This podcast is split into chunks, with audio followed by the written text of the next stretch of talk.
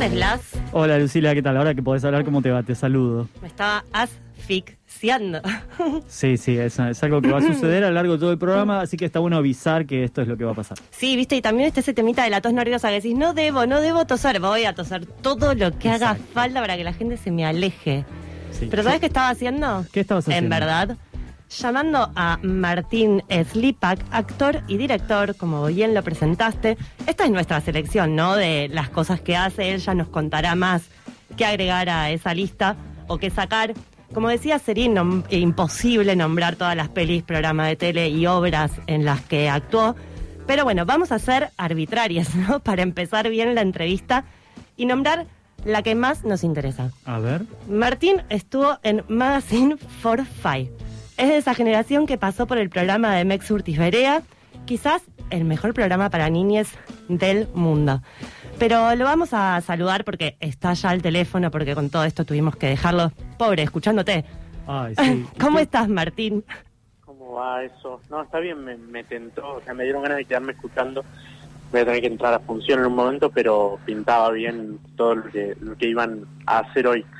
Eh, y lo de Forfait sí está bueno porque te salva te salva mencionarlo. Este, venís ahí medio descarrilando y, y recordás que estuviste en Forfait y medio que te da, te, da te da ahí como un, un salvataje. Vos decías que era un programa de niñez o para niñas y sí, era un programa que por, también trascendió, me parece, ese, ese, ese público y, y se hizo medio de culto ahí en, en todas las edades. Este, estuvo, estuvo muy bien, estuvo, fue muy divertido arrancar, arrancar por ahí.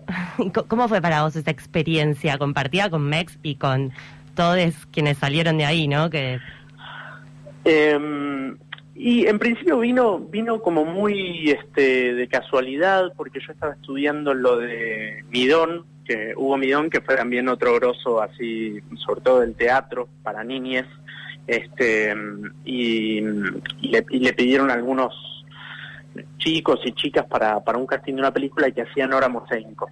Eh, dirigía Nora ese casting.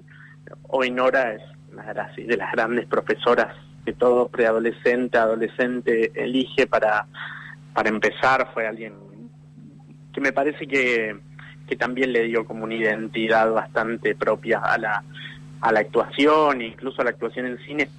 Em, y bueno, y Nora me vio, yo tenía siete años, ocho años, eh, y me vio en ese casting ahí haciendo cualquier cosa, viste, cuando uno todavía tiene esa inconsciencia. Para mí eso es lo más lindo de que tienen las chicas y chicos que, que actúan de pequeños, eh, pequeñas, pequeñas. Esa época así de, de- de- de no de no pensar demasiado. Y se ve que yo estaba ahí como en ese camino.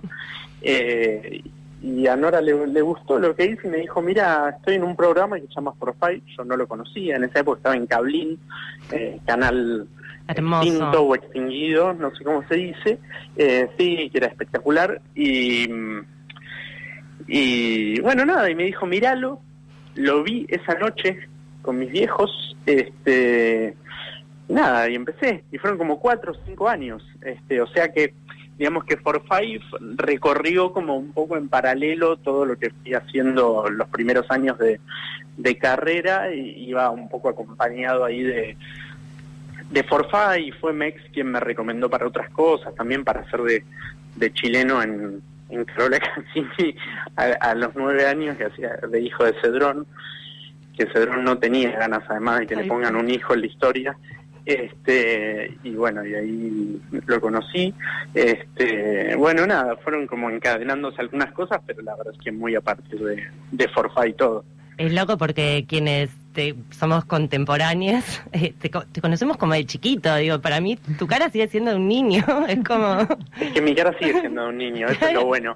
claro, bueno, pero además, ¿no? Es como, che, pero él es chiquito. Es un niño con bigote. Claro, bueno.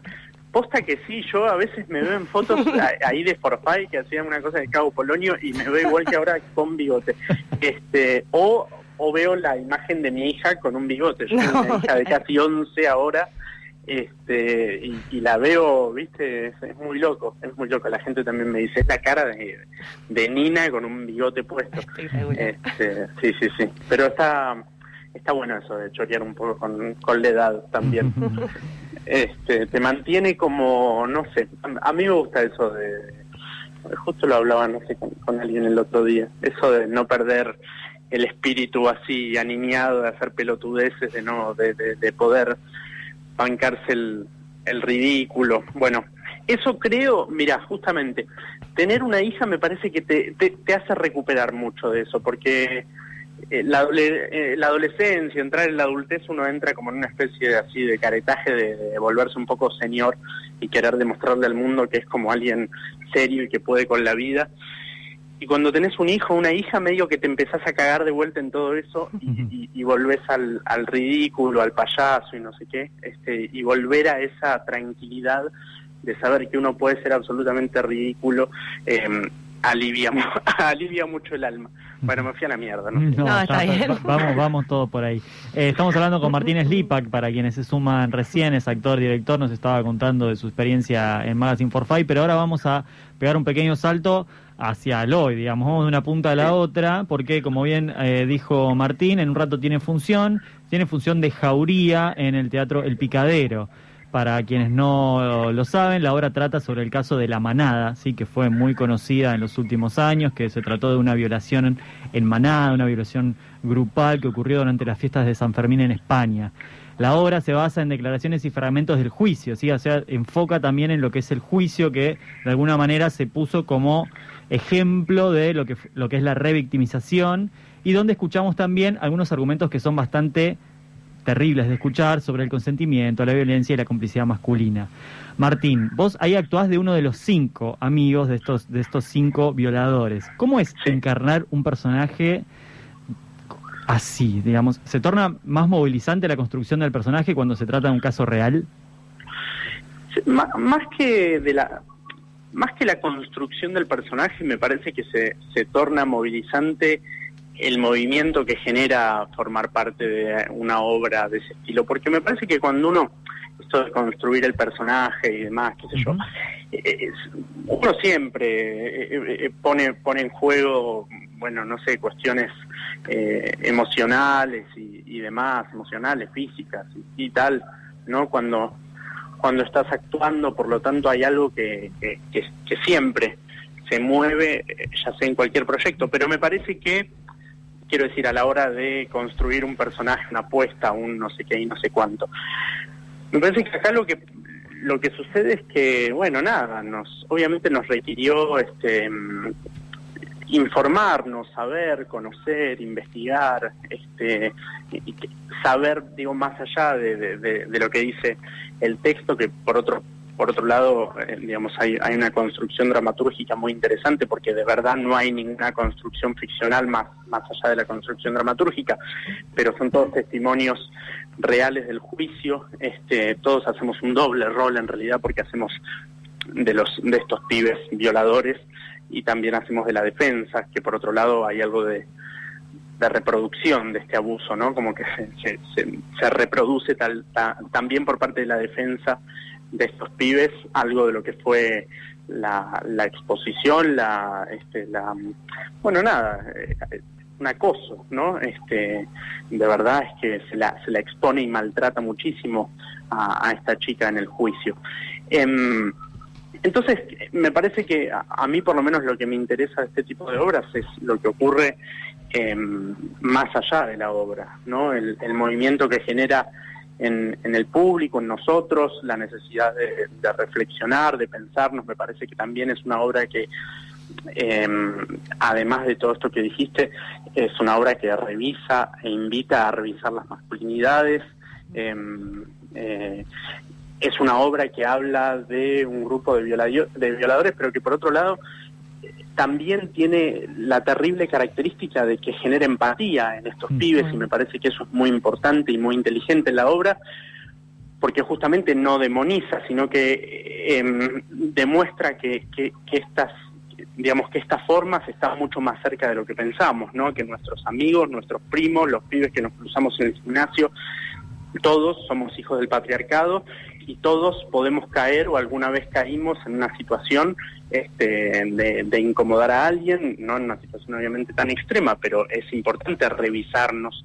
Este, y estos pibes me parece que, digamos, hay, hay un nivel de, impunidad y de ignorancia en, lo que en lo que hicieron, que bueno, nada, que, que se relata de una manera muy muy inteligente. Entonces, a lo que vos preguntabas, digo, más allá de la construcción del personaje, que por otro lado para mí es muy interesante en este caso porque necesitamos correr la opinión, eh, en lo que hicimos necesitamos correr la opinión que teníamos sobre estos pibes, porque si no, digamos, a ver, la, opinión es algo que a mí me interesa mucho a, la hora de actuar, dónde se coloca la opinión en relación a un material, en relación a un hecho determinado, y me parece que en este caso correr la opinión era necesario para que justamente sea el público el que reflexione eh, acerca de esto. Em, y no bajar ningún tipo de línea ni decir esto es lo que debes pensar o sentir, sino justamente esto es un hecho que se muestra objetivamente, estos son los testimonios reales, bueno, ¿qué pasa con esto? ¿Qué te genera? ¿Qué, qué pensás? ¿Qué, ¿Qué sentís? ¿Qué tenés ganas de decir también? Y por eso los jueves se abrió un espacio de debate y de charla en donde invitamos a algunas personas para que también, bueno, se, se abra se abra eso, un, poder compartir opiniones. Y salir de... sí. dime. No, pensaba, eh, lo que decías recién es como... No, hablaba y hablaba No, está bien, es, simplemente... Meterse. Para dialogar con lo que decías, que es como salir de este lugar común de los monstruos, ¿no? Los monstruos que son los que hacen estas barbaridades y que como son monstruos son tan diferentes a uno o a une que es humane y que está como eh, alejado de esas formas y tratar de ir un poquito más, eh, hilar un poco más fino y ver cuáles de estas conductas son las que atraviesan a los comportamientos de eh, y al funcionamiento y a la dinámica de toda la sociedad. Creo que va por ahí un poco la reflexión que, plantean. Sí, sí, ni hablar. De hecho, el otro día en un debate, una piba eh, joven, y es muy interesante lo que ocurre como las generaciones este, más, más jóvenes y más deconstruidas, ¿Se me escucha todavía? Sí, ahora perfectamente. no, no, no, es que, espera, voy a ir a buscar un enchufe porque mi teléfono está andando verdaderamente mal. La obsolescencia programada es esto. Claro, se te arruina la este, batería al toque. Sí, sí, sí, eso. Estoy, le voy a tener que pedir al señor de boletería. ¿Puedo eh, seguir la nota en este lugar porque se me apaga el teléfono? Em, y entonces... Esto es radio en vivo. No, sí, sí, ni hablar. Pero bueno, es lo interesante también de la radio, ¿no? A veces cómo extrañan hacer radio. No, eh, el otro día una piba dijo eso en un debate, ¿no? Con, pudor lo dijo. Este, em, la verdad es que me reía de sus chistes, generaba empatía, ¿no? Y, me parece que es que es interesante. Me aburre el teatro que, que tiene una bajada de línea, el teatro, el cine, la televisión, que, que, que te dice lo que tenés que pensar o sentir con respecto a algo. Me parece que en ese sentido la, la obra es muy inteligente y esto que decía de la, de, que no demonizan es, una frase que está circulando bueno cómo nadie conoce un golpeador no como no este es imposible no no dar las cuentas no y me parece que es parte de, de lo mismo es es es momento de, de, por lo menos desde desde el lugar del hombre pienso yo es momento de que el hombre también le diga al hombre che basta no banco más esto no me mandes la foto de la piba en pelotas, no banco que trates así a tu novia, no va, no va, no va. Em, y... dime. Sí, sí, Martín, y hablando de, casos reales también, ¿no? Y de esto que vos decías, como, bueno, de alguna manera bajar línea, pero digo, sin, sin perder también las formas, ¿no? Y la, y la cuestión de conservar de alguna manera lo artístico. Eh, hace poco hiciste en la Biblioteca Nacional en el marco de Cervantes al aire libre la obra La ilusión del rubio, escrita por Santiago San Paulo y dirigida por Gastón Marioni. La obra, para los oyentes, les contamos que es sobre Facundo Rivera Alegre, un pibe cordobés de 19 años que desapareció en Córdoba en el 2012 y, como muchos otros casos, salió un sábado a la noche y no volvió más. En el juicio está. El, juicio tuvo como una primera sentencia donde se, culpó a unos pibes del barrio Maldonado, pero la verdad que lo que quiere la querella es que se investigue a la policía, que se investigue al poder. En la obra Martín encarna de alguna manera al rubio del pasaje, como le decían a Facundo, y a través de la narración de lo que fueron esos días, ¿no? Con reflexiones del rubio basadas en algunos escritos, pero también ficcionadas. Nos preguntábamos, Martín, ¿cómo llegás a esa obra, si sabías del caso y cómo fue aceptar un papel así? Em, del caso sabía, no estaba interiorizado. Em, la obra me llega por Sebastián Blutrach, que, bueno, es quien está en la nueva gestión de dirección del trabajo en este momento. Fue un proyecto de um, un concurso de 21 obras que se filmaron en el marco de la pandemia, en un momento así de, mucha falta de material y de posibilidades y, demás de hacer teatro. Em, se le ocurrió, me parece inteligentemente, a, la, a la dirección del Cervantes hacer este proyecto en donde se filmaban 21 obras y todos los elencos, todos los eh, grupos y equipos eran distintos, por lo tanto se le dio laburo a mucha gente. Y creo que, bueno, este era el único unipersonal de ese proyecto. Era una obra escrita por, un, por Santiago, que es cordobés, quien estaba en contacto con Viviana, que es la madre de Facundo, eh, y era un material fuertísimo, muy muy complejo, con, como con muchas aristas, porque es cierto que, que bueno, que la obra un poco pedía permiso para Eh, te perdimos, ahí está. Eh, Martín, te estamos perdiendo un poquito, tal vez si te puedes mover un poco ah, hacia cuál. A ver, a ver, a ver. A ver, ahí. Ahí va. ¿Ahí está mejor? Sí, perfecta. Es que el teatro tiene mucho cemento. Eh, el cemento es bravo para las complicaciones. Em, ¿Ahí se me escucha fluido? Más o menos. Ay, la puta madre. Me, me, me, irme y que se vaya la batería. Pero bueno, a ver, vamos a hacer este intento.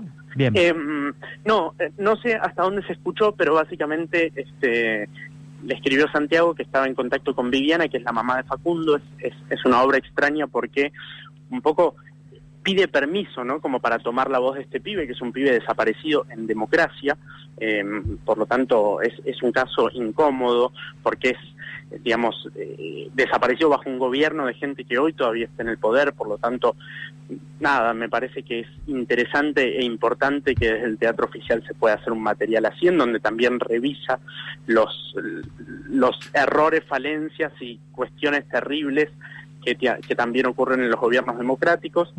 Em, y, y bueno, fue muy emocionante, qué sé yo, lo primero que hicimos fue un Zoom con Viviana, que es la, la mamá de Facundo. Em, y, y, de ahí en más, bueno, empezó el trabajo, que por otro lado es un trabajo que me parece que tiene algo interesante y es que dice, bueno, eh, yo yo no aclara, yo soy Martín, soy actor, soy porteño, ¿no? Como decir, bueno, soy un pibe de clase media que está haciendo esto, no soy Facundo. Facundo no, no tuvo mis posibilidades, Facundo fue discriminado, em, fue maltratado por la policía, fue maltratado por un gobierno, eh, no, digamos, entonces me parece que esa apertura que tiene la obra, digamos, apertura real, como abre la obra, me parece que invita al público a, bueno a comprometerse no en esa digamos en esa ceremonia de, de, pensar a alguien y de pensar cómo fue la desaparición de una persona y también de denunciar y pedir justicia. Me parece que es eh, es importante cuando hablábamos de obras que generan justamente cosas más allá de la obra me parece que también es un buen ejemplo eh, la ilusión del rubio bueno, Martín, nos quedan un montón de preguntas, pero bueno, vos tenés que estar ahí en el teatro, nosotros tenemos que mandar la tanda porque ya nos están mirando raro, así que esperamos volver a hablar pronto porque nos quedaron como cuatro o cinco preguntas muy en este sentido para seguir hablando de las obras, sobre todo, bueno, estas dos, también de tu rol de, de productor audiovisual, pero esperamos comunicarnos pronto otra vez.